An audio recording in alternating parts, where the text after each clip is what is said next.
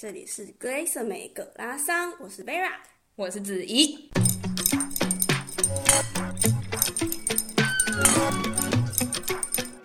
Hello，大家。我们今天想要请 Vera 来跟我们分享，她当初是怎么准备关于 MBA 的考试啊，怎么选学校啊，还有她那时候的心路历程，跟她做了哪些努力。没错，就是要准备念 MBA，就是一个至少对我来说是一个长期抗战。所以呢，如果啊，我这些心路历程可以给有对 MBA，尤其是欧洲 MBA 有兴趣的人，可以当做一个参考。那我们今天的随行饮料。我们喝的是 a p e g o Spritz，它是一个意大利北部的，算是一种调酒。基本上就是有一个叫 a p e r o 的 liquor，它就是有点苦苦的柑，就是柑橘系列的。对，就是跟另外一个叫做 Campari 比的话，它真的没有那那么苦。然后就是算是一个糖浆的酒精，对，利口酒的那种概念。然后再配上，通常人家会利口酒，再配上 Prosecco，就是气泡气泡酒。嗯。然后不想喝那么浓的，就还会再加一点气泡水。那基本上就是这样，全部的味道都来自于它本来的利口酒的味道。对，有时候会在去 bar，它会再加一片那种柑橘类的，比如说柳橙啊，或什么的，给你一种。更多 fruity 水果味，没错，但是就很夏天了。对，然后是一个在这边我觉得还算是蛮盛行的一个调酒，盛行到不行，就是夏天一到，你就是看有没有餐厅桌上都是这一杯，你就知道夏天有没有到。没啊，一定会点，没啊饮料，真的，我自己很爱喝啦。好，那我们就边开喝。你那个时候为什么会是怎样的怎样的机缘让你觉得说，哎，想要来读一下 MBA？MBA 就是我其实，在大学的时候就已经有想过，就是可以先工作一阵子，然后再去念书。那时候大学的时候会有修一些课程，然后它是比较就是 project base 的课程，然后会觉得还蛮有趣的，然后很喜欢那种就是一个小组一起就是讨论事情啊。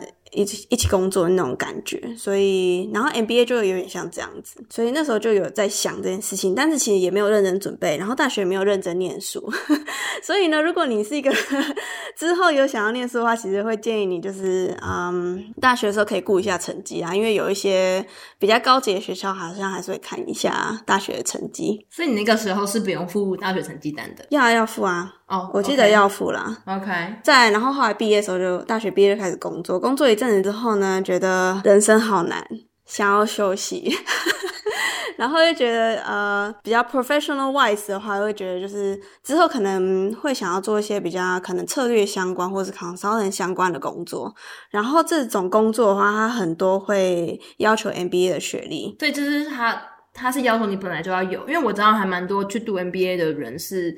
比如说公司出钱啊，公司出钱比较多，他们是本来就是那种很高级的 consulting firm，就比比如说麦肯锡啊、BCG 啊那一种的。然后，所以其实他都是期待说你要自己就先去付钱得到这个学位哦。嗯，没有，因为这些公司他们会愿意出这个钱，是因为这个产业就是很重视这个学历。OK，然后他会跟你签约说，就是呃，你可能念完这个书，然后五年呃之后的五年都还要在原本的公司工作。那那个时候，我我记得在台湾还蛮多人会说，MBA 就是给有钱人念的，然后去交朋友的。是啊，对。所以 你那个时候，你的同学里面有很多就是富二代，或是自己用名字开一间公司的人嘛？但我觉得，呃，那可能是比较美国的。OK，对，这也可以讲，就是顺便讲一下为什么我会选欧洲的 MBA。主要是因为大家开始想 MBA 的时候，其实会比较就比较想到是美国的学校，但是美国的好的学校真的超级爆干贵，就是一个。房子的头期款要这样投下去，这大概可以差到多少钱？我是没有去特别看了解到美国便宜的学校有多便宜啦。OK，但是因为呃，其实 MBA 这个世界就还是很看排名，嗯，所以如果排名好，一定就是那种常春藤系列啊，就是你一定听过的那种学校，Berkeley 啊，然后 Chicago Booth 啊，干嘛干嘛，就是。真的，然后那种都已经超爆干贵，就是要六七百万吧，我觉得。嗯，现在。那你那时候怎么怎么找到你后来去的那间学校？因为美国太贵了，然后我个人心里还是会比较想要去欧洲。然后欧洲会选欧洲原因，其实有一个原因是欧洲一年的学程比较多，然后美国就是除了贵以外，你要念两年。然后你念两年，除了要多付一年的学费，你又等于少一年可以赚钱。对，所以如果就是嗯家里 support 不够的话，就我觉得选欧洲的一年学程会是一个很好的选择。那你觉得你有学到什么样的东西是你觉得很推荐的？因为呢，小妹我在念书的时候碰到 COVID，我觉得我的经验可能就会比较局限吧。所以你一开始想象 MBA 是什么生活？而且我还有个问题，就是我朋友有人也是想要出国念书，然后是美国的学校，然后就是因为 COVID，所以他们都远端上课，然后他因此就有被减免学费。你有吗？没有啊，就很干啊。而且我朋友他是全程都在台湾念，就连在美国的生活费都省起来。哇塞！只是很辛苦，就是你要日夜颠倒。可是重点是学位都是一模一样的，别人根本看不出来你是全部在台湾念的。哦，其实，嗯，其实我有个朋友，他在念 Berkeley 的时候，他是他跑去美国念 Berkeley 的 MBA，很厉害的一个人。然后他那时候在 COVID 的时间还执意去念的原因，就是因为很省钱。对啊，就是如果所以其实要看你。念书的目标是什么？如果你念书目标只是拿这个学位的话，嗯、你在 COVID 期间真的超划算，超爆划算。尤其是去美国，因为他们其实自己也知道自己很贵吧？对，因为你首先就省了房租嘛，然后房租真的是你在美国也要花很贵的钱，然后你可能只能住客厅，然后可能还要买车，然后我记得那段时间签证也不好拿之类的。然后像我就是很衰，就是。不是因为那些决定要这么做的人，他们已经知道这件事情了。对。但是，但是我状况是，我是开开心心的一月来这边，然后三月的时候，COVID 直接这样直接一脸一巴掌扇扇在你脸上。因为那个时候一月的一一月，大家可能还没有想到 COVID 会给全球带来这么大的影响。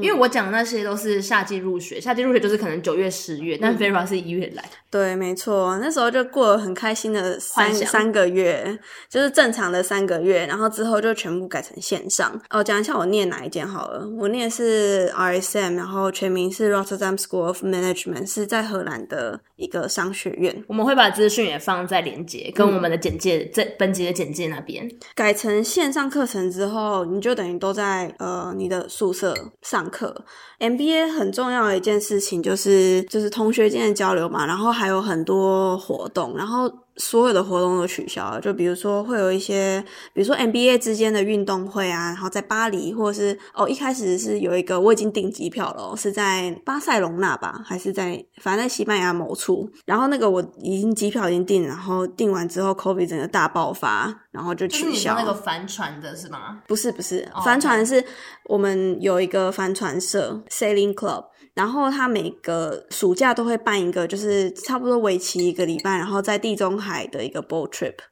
然后就是听起来就很爽啊！所以这个意思就是说，你必那个是专门针对给冬季一二月入学的人的活动咯。因为如果你是夏季入学，那你九月十月你参加，那你明年六月就毕业，你根本没有办法参加到暑假。哦，RSM 的话都是一月开学，它它只有一个，它一年没有，对他没有，他没有冬季学习。对对对，它只有他只有一月，所以就比较没有这个差别。嗯嗯。所以，所以那个时候就是因为 COVID，所以害你的想象跟现实的留留学生活有个很大的落差。对啊，原本就想说会有很多这种交流活动，甚至跟其他 MBA 交流活动，然后就全部都取消。然后还有一些，比如说原本是含在课程里面的 study trip，就是你可以选个地，就是它会有几个地方让你选，然后又是也是为期一周，然后去那边说好听是要去学习，但是其实大家应该都是去玩。但是我觉得这就是呃念这个学位的价值所在，就是因为你如果去念一般硕士的话，很多人他其实是没有工作经验的。对。然后 MBA 它就是基本上大部分的 MBA 都它都有规定说你要有几年的工作经验。嗯，然后例如像 RSM 它有规定要几年？我记得应该是三年之类的吧。嗯，所以你那个时候也是工作三年？我那时候工作大概四年半左右，哦、也是蛮久的。所以也不是说刚毕业，然后然后工作一下下就出去。没有没有，工作一阵子，而且我整个就是准备 MBA 过程，其实也总共快两年吧。所以你从决定决定要读书到你真的出去，你中中间准备了两年，对，差不多。那你这两年，你要不要跟大家分享一下，说准备了哪些东西？为什么要准备两年这么久？而且哦，你刚刚是不是忘记跟大家说，就是除了你喜欢欧洲之外，是为什么会选到 RSM？然后是有人推荐你吗？还是说你怎么找到这个房？然后你是因为有顾问吗？还是经有什么样的管道让你觉得说、嗯、好就是他的？就是还有一个美国学程跟欧洲学程一个很大的差别，大家可以参考，就是欧洲的学程其实会更国际化一点。为什么？因为就就是欧洲本来就是一个有很多国家组成的一个地区嘛。然后我觉得欧洲他们比较有在推国际化这件事情。然后美国的国际化很多都是那种假国际化，你知道吗？例如，例如就是他比如说呃，就是他他可能出来那个 class profile 是很好看，但是他其实很多里面都是。已经是在美国的二代了。哦，就比如说他会写说我们有很多台湾 nese，但是他其实是对。台湾 nese born in USA，对，嗯嗯，就会有很多那种，你就会发现他讲没没他讲英文之后没口音，对，真的。然后欧洲还是我觉得欧洲他们就是更推这件事情，然后很就是欧洲的商学院蛮多都在推这个，然后也真的是我目前听到也都是还蛮国际化，他们真的会去拼那种，就如说 RSM 的话，他一个。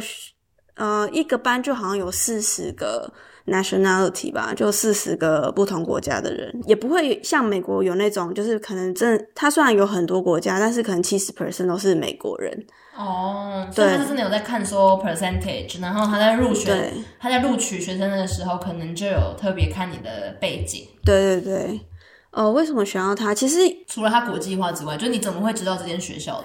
那时候就是会去 Google，就 Google 啊，很多。然后再就是他，就是 MBA 他们很喜欢办一些什么 coffee chat，嗯，然后还有什么一些 MBA 展，嗯，然后那些 MBA 在台湾吗？在台湾，在台湾，在台北的，我不确定其他城市，呃，不一定。他们有时候是租那种大饭店的会议室。哦，那去参加这个，嗯、比如说这个活动，也是要去参加特殊的，比如说 Facebook 社团吗？还是什么社团才可以得到这些资讯？你应该 Google，然后它就会跑出一大堆微博，然后你就去订阅啊，然后它就是每次如果有活动，它就会发 email 给你，然后你就可以去订，啊，你就可以去啊，或是报名，然后基本上都不用钱。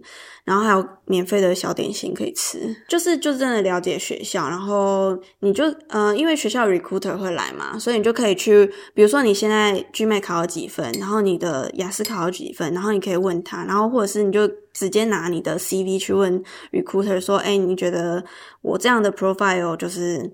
申请的上吗？或者是还有哪里需要加强等等的？所以都是外国人，你要跟他讲英文？对对，要要要。那会很多人去，要等很久吗？还好诶，会有蛮多人去的，但是不太需要等哦。然后还有一个很好的好处是，他们办这些会有很多台湾的校友去。所以你你就可以直接去问他说：“哦，你在这学校念的经验是什么样子？”嗯，就是你可以得到非常第一手的讯息，然后你就可以去感觉说：“哦，这个是不是你要的？”嗯，但是我其实那时候，嗯，会选我其实那时候总共有投两间呐，其实就因为我一间间投，然后我就是投了中了我就会去，所以我我也没有海投。然后第一件是 Cambridge，Cambridge 就是也没什么好说的吧，就是剑桥大家都想去吧。然后剑桥，而且剑桥的 MBA 学费不贵哦，就是我那那年是五十五 K 之类的英镑。RSM 是多少？RSM 是五十二 K 欧元，所以其实就是差了三 K。哎，你想一下，五十五三 K 等于台台币多少钱啊？十万吧？没有，大概差不多八万了。然后你五十五英镑，你两百万拿一个剑桥的学位，就差台币十万，你就可以可以拿一个剑桥，听起来超梦幻的，好吗？没上啊，没上啊。Okay. 然后后来后来是投 RSM，然后那时候会看 RSM，除了那时候它的排名还比较高，我要投的时候还是全球前五十名，然后现在已经不知道为什么掉到八十六了。就是，所以那个时候，因为正常没有上，有让你因此而晚一年入学吗？还是没有哎、欸。OK，对，反正我就是看，所以他也是，就是蛮快就放榜了，还是要等啊。但是你同时也会，你不会马上投嘛，你还是要修改你的那个 essay 啊或干嘛的。哦，因为因为我在德国念书，真的就是同一时间你要丢很多家学校，因为他可能是同时放榜，所以如果你专门为了等一家而没有去投另外一家的话。你就是会损失掉一年。我不知道德国学校有没有那种，就是第几，嗯、呃，它有很多 phase，就是比如说 RSM 好了，你想要明年一月入学，现在可能要 round three 了哦，所以你要面试很多轮。不是不是，就是你可能一月就可以开始投。然后这是 round one，、oh. 然后他可能他二月会有一个关卡，就是他可能二月可能二月，假如说二月一号收就是 round one 这一批，然后就开始面试面面面，然后可能三四月是第二批，然后可能八月是第三批这样。通常会建议你及早开始投，因为那时候大家的标准不会那么严格，因为座位还是空的嘛。德国没有，德国就是很明显，比如说他是冬季学期十月开学，那他就是很明白就告诉你说，我们六月才会收件，嗯，然后八月才会放榜。哦，而且而且就是 MBA 它还有，它跟德国公立学校比较不一样，是它有一个固定的名额，就比如说我今年就是要收一百五十个人。所以就是肯定一定要收到那个数字，是不是？会一定要收到那个数字。然后就是我刚刚说为什么前面会比较吃香的原因，是因为你当你收到，比如说你已经收一百个人了，然后他前面你不知道他收了谁啊，他有可能会有跟你 profile 很像的人。然后他如果因为欧洲 MBA 很推那个 diversity，所以如果有人已经跟你 profile 很像，都是在同一个国家、同一个种族，然后同一个背景，差不多的工作，差不多的工作，你真的很他，你可能就会被刷掉。就人家已经上了，基本上就把你的位置占掉。对，没错。那那你那个时候就是去参加那些活动论坛，对对对，有点有点像小论坛，然后，然后就决定这间学校。哦，那时候会选荷兰是因为它是。欧洲除了英国已经脱欧了嘛，所以不知道该不该算，应该地理上还是算啦。但是就是欧洲大陆来讲的话，好的学校里面的国家英语程度算是最友善的。德国我觉得就算在柏林，大家说英文很可以沟通，但是我觉得。比较一些基础的工作的人，可能比如说像邮差或者是计程车司机，你还是很容易碰到不会讲英文的。但是荷兰我觉得还蛮多都会讲英文的，就基本的算是比较就是英语友善的国家。嗯，然后再来就是他那时候，比如说排名啊，你知道大家很喜欢排名嘛，然后会有一些 criteria，然后他他那些排名就是根据比如说学生经过的 R 呃经过了你的这个 MBA 之后，薪水提高了多少，然后比如说后。面他第一份工作的薪水是多少？然后这个学校有没有国际化？Oh. 这个学校有没有注重 sustainability？有没有注重环保或是什么的？每个杂志的会不一样，但是他们就会有这些东西，然后去评比，然后再排出排名。嗯，然后 RSM 在虽然其他没有到很好，但是他在转换国家工作这一块的分数是非常高的。哦然后我那时候就是想要，就是透过来念书，然后也想要在这边工作，所以这个呃变数非常的吸引我哦。然后讲到刚刚那些去一些 coffee chat，就是 coffee chat 其实跟刚刚那些小论坛不一样，就是 coffee chat 是校友呃学校办或校友办的，然后他会找一些校友回来分享。然后你去观察那些校友，他之后是在哪里工作，就是尤其是台湾人，因为看说哦，好，他这这一批有多少台湾人去念，然后多少人留下来，然后 RSM 的，我觉得成功率是蛮高的。你说留在欧洲的，嗯嗯，留在欧洲，那时候是留在荷兰的几率，嗯、大部分都是留在荷兰，这很好哎。对啊，那你为什么走投？没有，你为什么走错路跑来一个柏林？我就不够优秀。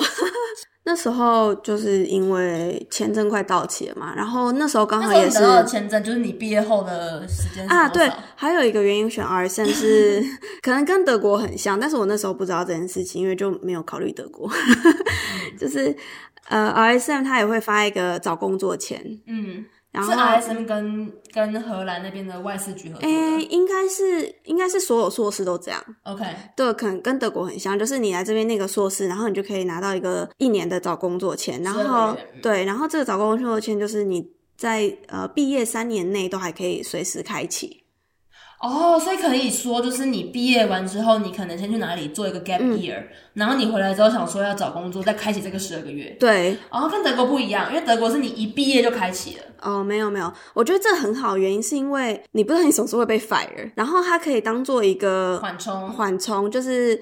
我我如果万一，比如说我三个月之内找不到工作，我就会先开启这个，嗯、然后我可以在这边继续找工作什么的。所以你在德国也是可以开启这件事情。可以啊，可以啊。所以那就是等于有点像是申根签证，他没有规定说你一定要待在荷兰。我觉得你可能要待在荷兰，但是我觉得他，我其实不知道细节是怎么样，但是他也是你去申请的，他就是算你申请那个时间开始开，你可能不一定很快就拿到，但是他会根据你开开始申请的那个时间开始算，所以其实没有差。所以那个时候你就是确定了你的心意，然后决定要来。给 RSM 一个机会之后，你做了哪些准备？没有啊，其实做这些准备都是在确定要投什么学校之前。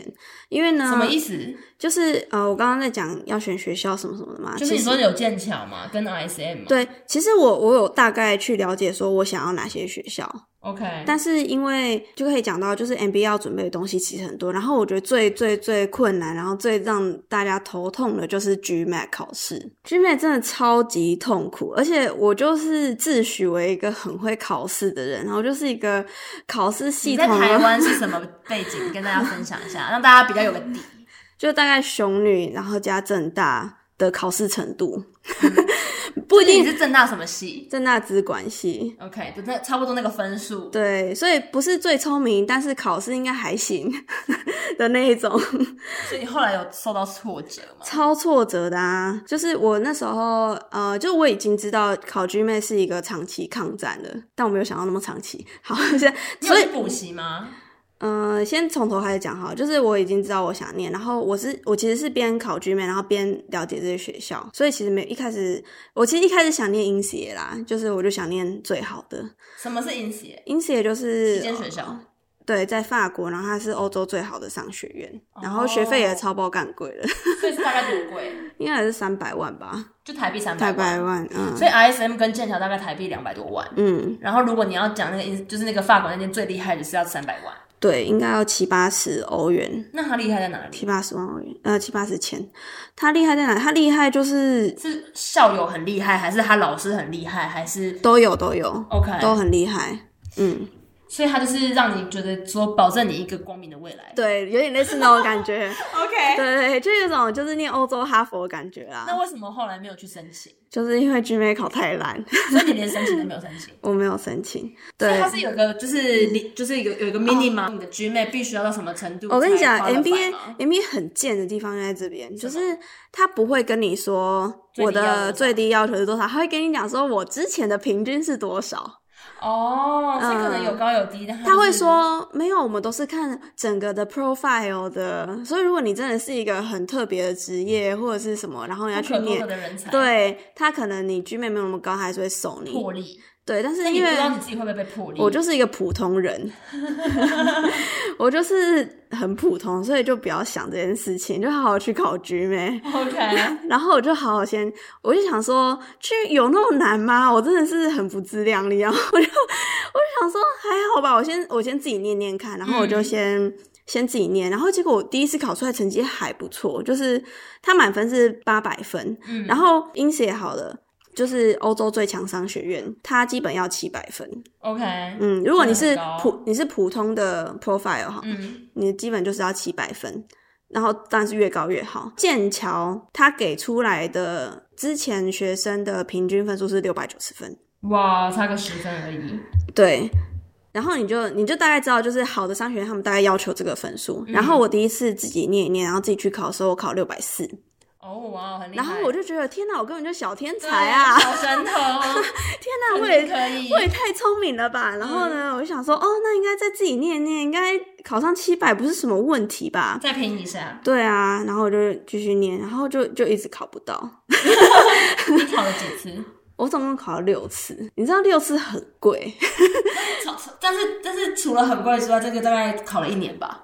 哦，就是对啊，考了一年多吧，前前后后应该一年多，然后折磨，超超级折磨，根本跟那个补考差不多感觉，不是不是不补考，是重考大学那种感觉差不多。可是重考大学你是全职考哦，我是边上班边考，就是你首先。而且那时候还不能在家上班哦，哦，真的，就是你首先要先去公司，然后折磨一天，然后晚上再开始念这他妈超干难的东西。我就讲一下为什么 GMAT 那么难哈，GMAT 跟 G 应该跟 GRE 一样，嗯，就是 G 但 G GMAT 比较重逻辑类的东西，然后 GRE 比较是你可以用硬靠单字考高分这样。嗯，但是他们两个有个共同点，就是适性测验。适性测验是什么意思呢？就是它根据你。答题的这个难度，你有没有答对，然后去决定你下一题。所以，比如说，它它每一题都会有分难度，比如说低、中、高。然后，它首先一开始先给你个中的，嗯、然后你答错了，他就觉得说啊、哦，你好笨，然后他就给你，他下一题就会给你低的，嗯、然后你的分数就不会高。哦，这是电脑的，对，所以有点像是 AI 帮你决定的意思。没错。然后，如果你中的就答对，答对，然后他就会说，哦，你这个还不错哦，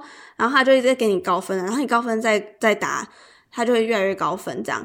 所以你他不是算题数的，他还要看你答对的那题是哪一个难度的。但是你在答的当下，你会知道？当然不知道啊。所以就是哇，就是你就是边猜耶。对啊，靠有点像靠运气。然后有时候你就会想说，我现在就是这个难度到底是。是是简单的吗？还是对，就是呃，心情会很复杂。对，我们今天有点就是卡在太多的前置作业，跟为什么会选择 ISM，跟为什么好好的工作就是做了四五年，然后莫名其妙跑去读一个很贵的 MBA。嗯、那我们下一集会从就是 Vera 考 GMAT，然后之后的后续发展再来跟大家分享。那今天就先到这样喽，拜拜，拜拜。